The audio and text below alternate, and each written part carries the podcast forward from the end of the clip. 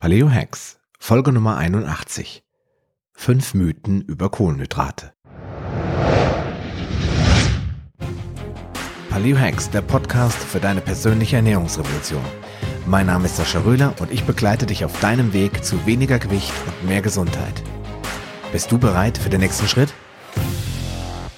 Hallo und herzlich willkommen, meine lieben Zuhörer, zu Paleo Hacks, zu dem Podcast über deine persönliche Ernährungsrevolution. Ja, vor ein paar Tagen habe ich von einem sehr erfolgreichen Online-Marketer gelernt, dass man stets kontrovers argumentieren soll, um die Aufmerksamkeit von Menschen auf sich zu ziehen. Ja, man muss dann natürlich auch beweisen, was man so einfach in den Raum wirft, aber keine Sorge. Auch in der heutigen Episode werde ich dir keine Plattitüden auftischen, sondern ausschließlich nachvollziehbare und belegbare Informationen an die Hand geben. Auf jeden Fall brachte mich dieser Online-Coach auf die Idee, meinen Redaktionsplan noch einmal umzuwerfen, um dir mal in drei knackigen Episoden die beliebtesten Mythen über Kohlenhydrate, Fett und Eiweiß vorzustellen. Erstens, weil sich dadurch noch einmal das Verständnis für das Gesamtthema Paleoernährung verbessert und zweitens, weil ich immer wieder das Gefühl habe, vor allem in der Diskussion mit anderen Menschen, dass viele Dinge einfach immer noch tief verankert sind. Falsch verankert wurden, weil sie seit Kindertagen einfach so als Wahrheit angenommen wurden. Also gut, dann lass uns mal in das Thema starten und uns die fünf beliebtesten Mythen über Kohlenhydrate beleuchten. Ach übrigens, wenn dir noch mehr Mythen oder Aussagen über Kohlenhydrate einfallen, die du so nicht unterschreiben würdest, dann sende mir doch eine Mail und ja, vielleicht mache ich dann demnächst mal eine Folge daraus, oder wenn ich mal wieder eine QA-Session mache, dann packe ich deine Fragen oder deine Mythen mit da rein. Okay, let's go. Hier kommen meine fünf Lieblingsmythen über Kohlenhydrate. Mythos Nummer eins: Ohne Kohlenhydrate kannst du nicht leben. Die Wahrheit ist, doch, kannst du. Aber du kannst nicht ohne Glucose leben. Aber dazu später mehr. Ja, warum ist das so. Kohlenhydrate zählen zu den Makronährstoffen und bilden gemeinsam mit Eiweiß und Fett die drei Säulen der menschlichen Nährstoffversorgung. Primär dienen Kohlenhydrate als Energielieferant und da die einfachste Variante, die Glucose, so lebenswichtig ist, wollte sich die Natur einfach nicht darauf verlassen, dass sie immer und überall zur Verfügung steht. Ja, und deswegen hat sie auch einen Prozess erschaffen, eine Möglichkeit, ohne Kohlenhydrate zu leben. Das ist die sogenannte Gluconeogenese, die Neuerzeugung von Glucose aus Proteinen oder aus Eiweiß. Und ähm, da ich glaube, dass du mir schon eine Weile folgst und dass dementsprechend auch die meisten Podcast-Folgen noch in deinem Kopf sind, möchte ich gar nicht so viel zum Thema Gluconeogenese ähm, sagen, denn da gibt's eine Episode, die Episode Nummer 47, die heißt Hättest du gewusst, wir können ohne Kohlenhydrate überleben. Und in dieser Episode gehe ich auf diesen Punkt nochmal ganz, ganz detailliert ein. Also, wichtig ist nur, nein, du kannst sehr wohl ohne äh, Kohlenhydrate überleben, denn der Körper kann diese zu 100 Prozent, also die darin enthaltene Glucose selbst herstellen und alle anderen Kohlenhydratlieferanten, das werden wir jetzt gleich hören, werden ja auch im Endeffekt nur weiter runtergebrochen und gespalten, bis am Ende Glucose bei rauskommt. Also einfach die Episode Nummer 47 rein gehen und nochmal nachblättern, hätte ich beinahe gesagt, nochmal nachhören. Der Mythos ohne Kohlenhydrate kannst du nicht leben, ist also schlicht und einfach falsch. Okay, dann kommen wir zum Mythos Nummer zwei. Kohlenhydrate und Zucker sind nicht das gleiche. Da kann man geteilter Meinung sein, man kann da sowohl mit Ja als auch mit Nein antworten. Und ähm, ich erinnere mich an eine Diskussion, die mal in einem Blog stattgefunden hat. Da hat jemand Kohlenhydrate mit Zucker gleichgesetzt und da hat sich dann ein Mikrobiologe mit einem 80-seitigen Pamphlet äh, dazu berufen gefühlt, den Menschen den Unterschied zu erklären. Ich fand es einfach nur dämlich, sage ich jetzt mal so, und habe mich da auch relativ schnell wieder ausgeklinkt. Aber es hat natürlich die grundlegende Frage aufgebracht, ähm, muss man alles A so detailliert beschreiben, versteht sowieso keiner, und B ist nicht die Essenz des Ganzen, trägt die nicht dort einen wahren Kern. Und ähm, ja, warum nehm ich das jetzt hier äh, als, als Mythos? Weil es eben genau das ist. Es ist eigentlich ein Denkfehler. Kohlenhydrate und Zucker sind zwar per se schon vom Wort her nicht das gleiche und sie sind in der Form, in der sie existieren, auch nicht das gleiche, aber am Ende läuft alles auf das gleiche hinaus. Aus diesem fatalen Denkfehler heraus wird Diabetikern noch heute Vollkorn empfohlen, also Vollkornbrot, Vollreis und so weiter, denn schließlich sei der Zuckergehalt ja sehr gering und der Blutzucker steige nicht so stark an wie bei raffinierten oder hochverarbeiteten Mehlen bzw. weißem Reis. Auch Kartoffeln sind unter Diabetikern ein gern gesehenes Produkt, denn schließlich sind sie ja zuckerfrei. Essen Diabetiker nun also Pommes und Bratkartoffeln? Nein, denn die enthalten ja Fett und das ist ja bekanntlich ganz furchtbar ungesund. Okay, Pommes sind nun wirklich kein Weltklasse-Nahrungsmittel, aber was ich damit verdeutlichen will, ist, dass Millionen Typ-2-Diabetiker glauben, dass der weiße Zucker und das böse Fett sie zu Diabetikern gemacht hat und nicht die dolle Knolle. Und andere natürlich. Aber warum ist das ein fataler Denkfehler? Schließlich hat Vollkornbrot oder Vollreis ja tatsächlich nur drei bis vier Gramm Zucker auf 100 Gramm, aber immerhin noch satte 40 bis 60 Gramm Kohlenhydrate. Davon entfallen etwa 7 bis 8 Gramm auf Ballaststoffe, also sogenannte unverdauliche Kohlenhydrate, die eben nur als Ballast durch den Körper wandern und am Ende wieder ausgeschieden werden. Und der Rest, also bis zu 57 Gramm dieser Kohlenhydrate kommen in Form von Stärke vor. Um jetzt den Denkfehler zu verstehen, muss man sich mal die Stärkeverdauung im Körper etwas genauer anschauen. Diese beginnt nämlich bereits im Mund. Dort spalten sogenannte Alpha-Amylasen die Stärke in Glykoside. Diese ähm, Glykoside darfst du mich jetzt nicht fragen, was da genau, was das für eine chemische Zusammensetzung ist und was da im Einzelnen vorhanden ist und biochemisch interessiert mich das genau genommen nicht. Ich will dir nur sagen, sie heißen Glykoside. Und diese werden im, eben ähm, auseinander gespalten durch die Alpha-Amylasen. Im Magen stoppt dieser Prozess aufgrund der Magensäure, wird aber im Dünndarm dann wieder fortgesetzt. Dort spalten die Pankreasenzyme die Glykoside in Oligo, Tri und Disaccharide. Also, wenn man so will, erstmal Zucker, die mehr als Zuckerarten, die aus mehr als einem Zuckerbaustein bestehen. Und im letzten Schritt werden diese Oligotri- und Disaccharide wieder weiter gespalten durch sogenannte Saccaridasen, ich hoffe, ich habe das richtig ausgesprochen, und zwar zu Glucose, zu Einfachzucker. Und der wird letztendlich von der Dünndarmschleimhaut wieder resorbiert. Ja, im direkten Vergleich besteht ein wesentlicher Unterschied zwischen Kohlenhydraten und Zucker, aber im Endeffekt landet dann doch wieder nur einfacher Zucker in Form von Glucose im Blut. Auch wenn das deutlich länger dauert und dadurch der Blutzucker nicht so stark ansteigt, ist das Resultat doch das gleiche. Ach übrigens, die Süßkraft der einzelnen Zuckerarten ist zwar unterschiedlich, aber die Energie, die dieser Zucker in sich birgt, bleibt immer gleich. Denn 100 Gramm Zucker, welcher Art auch immer, liefert circa 40, äh, Entschuldigung, 400 Kilokalorien.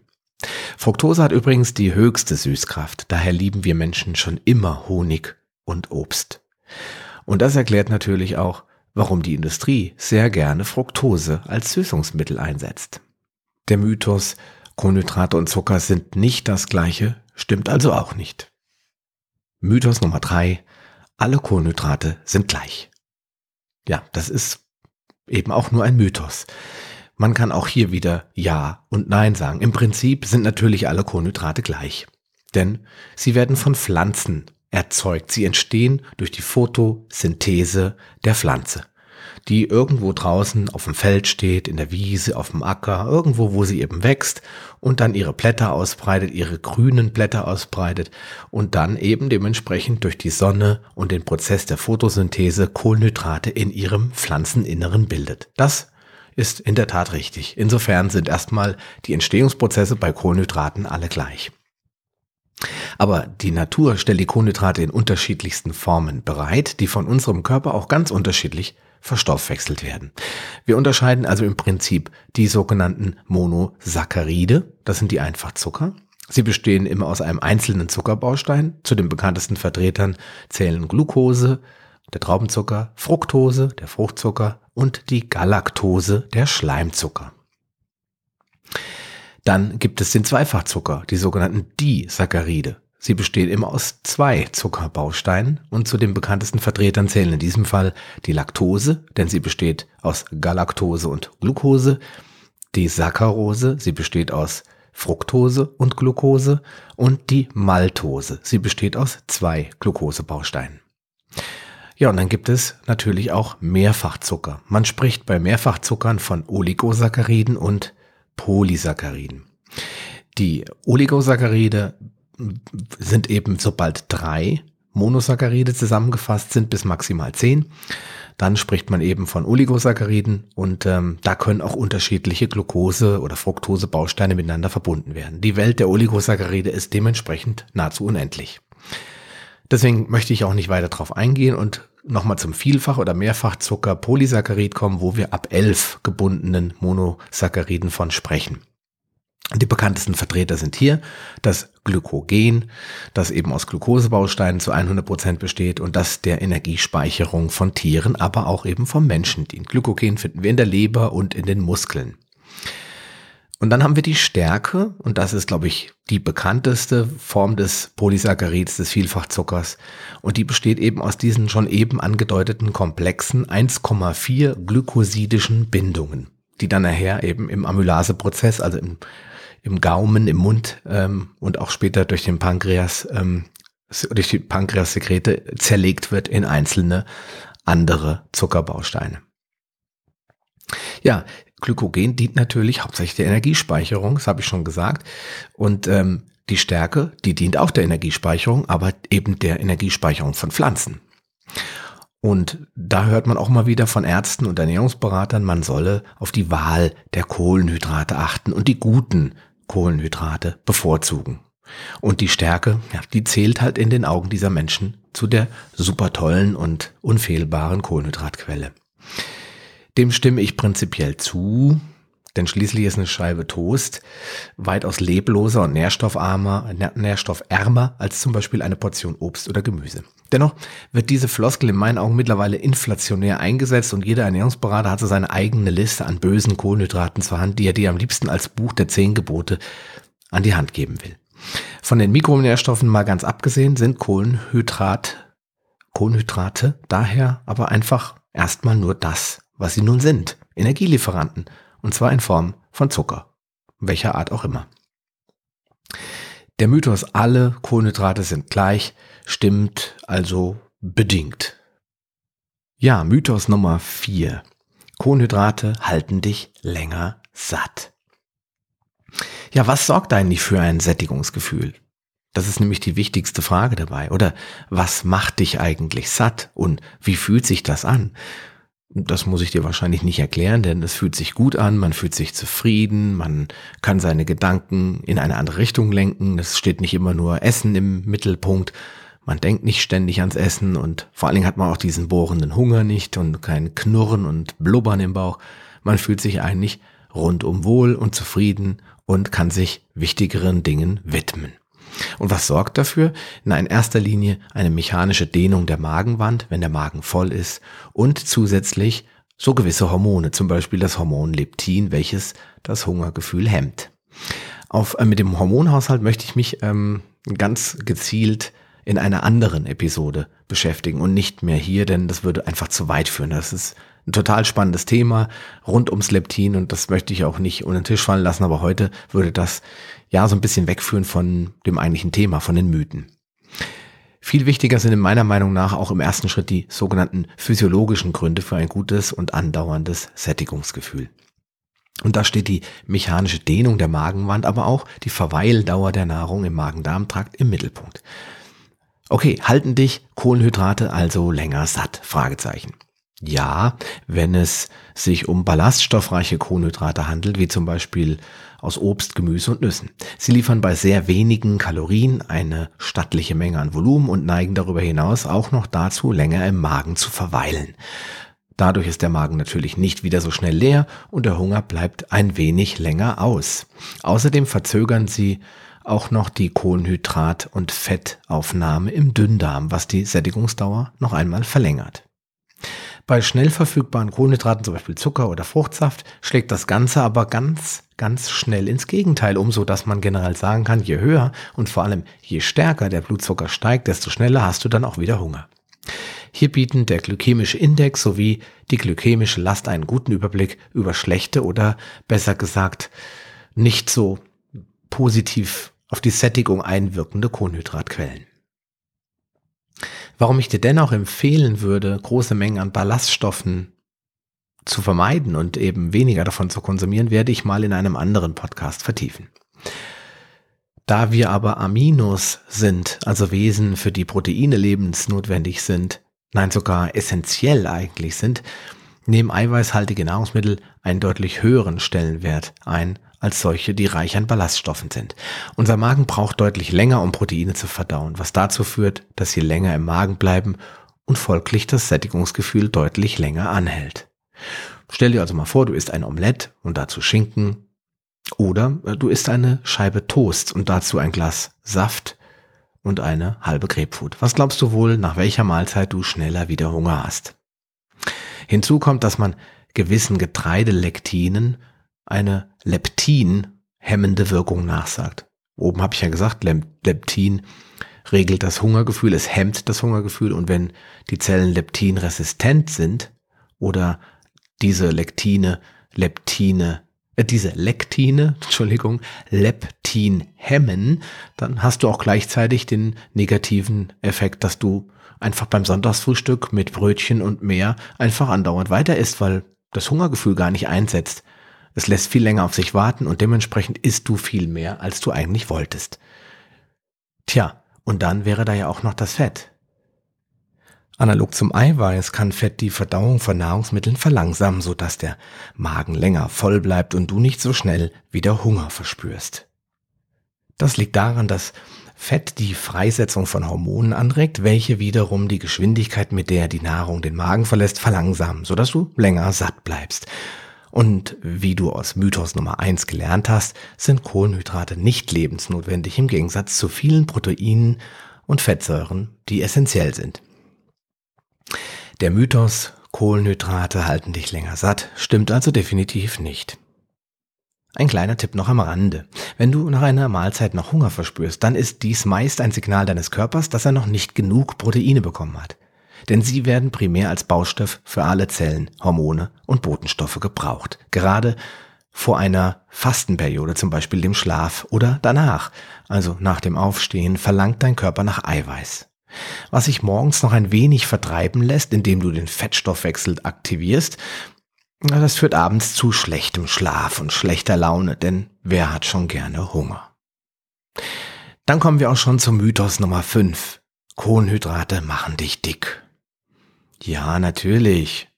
Sie machen dich dick. Und nein, natürlich nicht.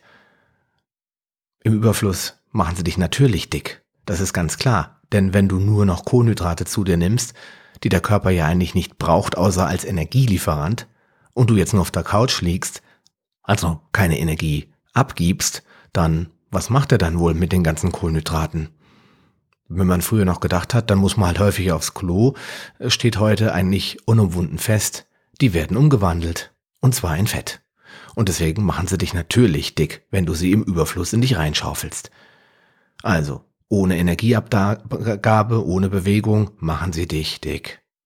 Daher sind zu viele Kohlenhydrate am Abend auch meist ein Problem, denn danach braucht der Körper viel weniger Energie und wenn du nun auch noch ein Frühstücker bist, also direkt nach dem Aufstehen herzhaft frühstückst, dann machen sie dich unter Garantie dick. Fastest du allerdings periodisch, also bist du eher ein Paleo, ein Spätstücker, dann brauchst du dir über die Kohlenhydrate zum Abendessen keine wirklichen Sorgen machen. In Form von reinem Zucker, also Snickers, Gummibärchen und Eis, machen sie dich übrigens auch sehr wahrscheinlich dick. Bei gelegentlichem Konsum aber, so wie wir Palios das handhaben, also regelmäßig frisches Obst und Gemüse, brauchst du dir über die Kohlenhydrate keine Gedanken machen. Aber wenn du fast nur Getreide zu dir nimmst bis jetzt, tja, ja, dann machen sie dich leider auch dick, denn die meisten Kohlenhydrate aus raffinierten, hochverarbeiteten Lebensmitteln werden doch am liebsten umgewandelt in Fett. Tja, Daher ist die Paleo-Ernährung auch so optimal geeignet abzunehmen, denn sie ist keine Low-Carb-Ernährung. Du darfst Kohlenhydrate essen, aber eben die richtigen. Und damit meine ich die, die du auch verbrauchst und nicht die, die du zu dir nimmst, um anschließend auf der Couch zu entspannen. Der Mythos, Kohlenhydrate machen dich dick, stimmt also so nicht. Tja, dann sind wir eigentlich auch schon am Ende. Die fünf Mythen, damit wollte ich dir eigentlich nur zeigen, dass wie bei der Episode, was ist eigentlich gesund und was ist ungesund, nicht alles per se immer sich in eine Schublade stecken lässt. Mit der Aussage, Fett macht Fett oder Kohlenhydrate sind alle gleich. Da wird eben immer wieder Vorschub geleistet für Pauschalisierungen, für Standardantworten und für Rezepte und Verhalten und Dinge, die man einfach so als gegeben hinnimmt, ohne das Ganze in einer bestimmten Perspektive oder in einem Zusammenhang zu sehen. Ich hoffe, es hilft dir auch, jetzt besser zu verstehen, was vielleicht in deiner Ernährung gerade nicht so optimal läuft und warum du gerade in diesen fünf Mythen nochmal tiefer eintauchen musst und für dich selbst entscheiden musst, was du ändern kannst und was du auch gewillt bist zu ändern. Ja, in diesem Sinne möchte ich dich auch nochmal auf Episode Nummer 47 hinweisen. Hättest du gewusst, wir können ohne Kohlenhydrate überleben. Das habe ich ja eben schon erwähnt. Schau sie dir gerne an. Und in die Shownotes packe ich dir alles Wichtige, was du sonst noch wissen musst. Und dann ist es Zeit, mich zu verabschieden. Ich wünsche dir einen schönen Tag, viel Sonne. Der Sommer läuft ja noch in vollen Zügen und natürlich allzeit viel Gesundheit. Wir hören uns bald wieder. Bis dahin, dein Sascha Röhler. Schön, dass du dran geblieben bist. Auf paleohacks.com findest du weitere nützliche Informationen, die dir helfen, deine Ziele zu erreichen. Zum Beispiel Rezepte, Buchtipps und vieles mehr. Wenn dir dieser Podcast gefallen hat und du etwas für dich mitnehmen konntest, dann erzähle deinen Freunden davon und leite ihnen den Link zum Podcast weiter. Ich freue mich, dich bei einer der nächsten Folgen wieder begrüßen zu dürfen und wünsche dir viel Erfolg bei der Umsetzung deiner persönlichen Ziele. Bleib gesund, dein Sascha Röhler.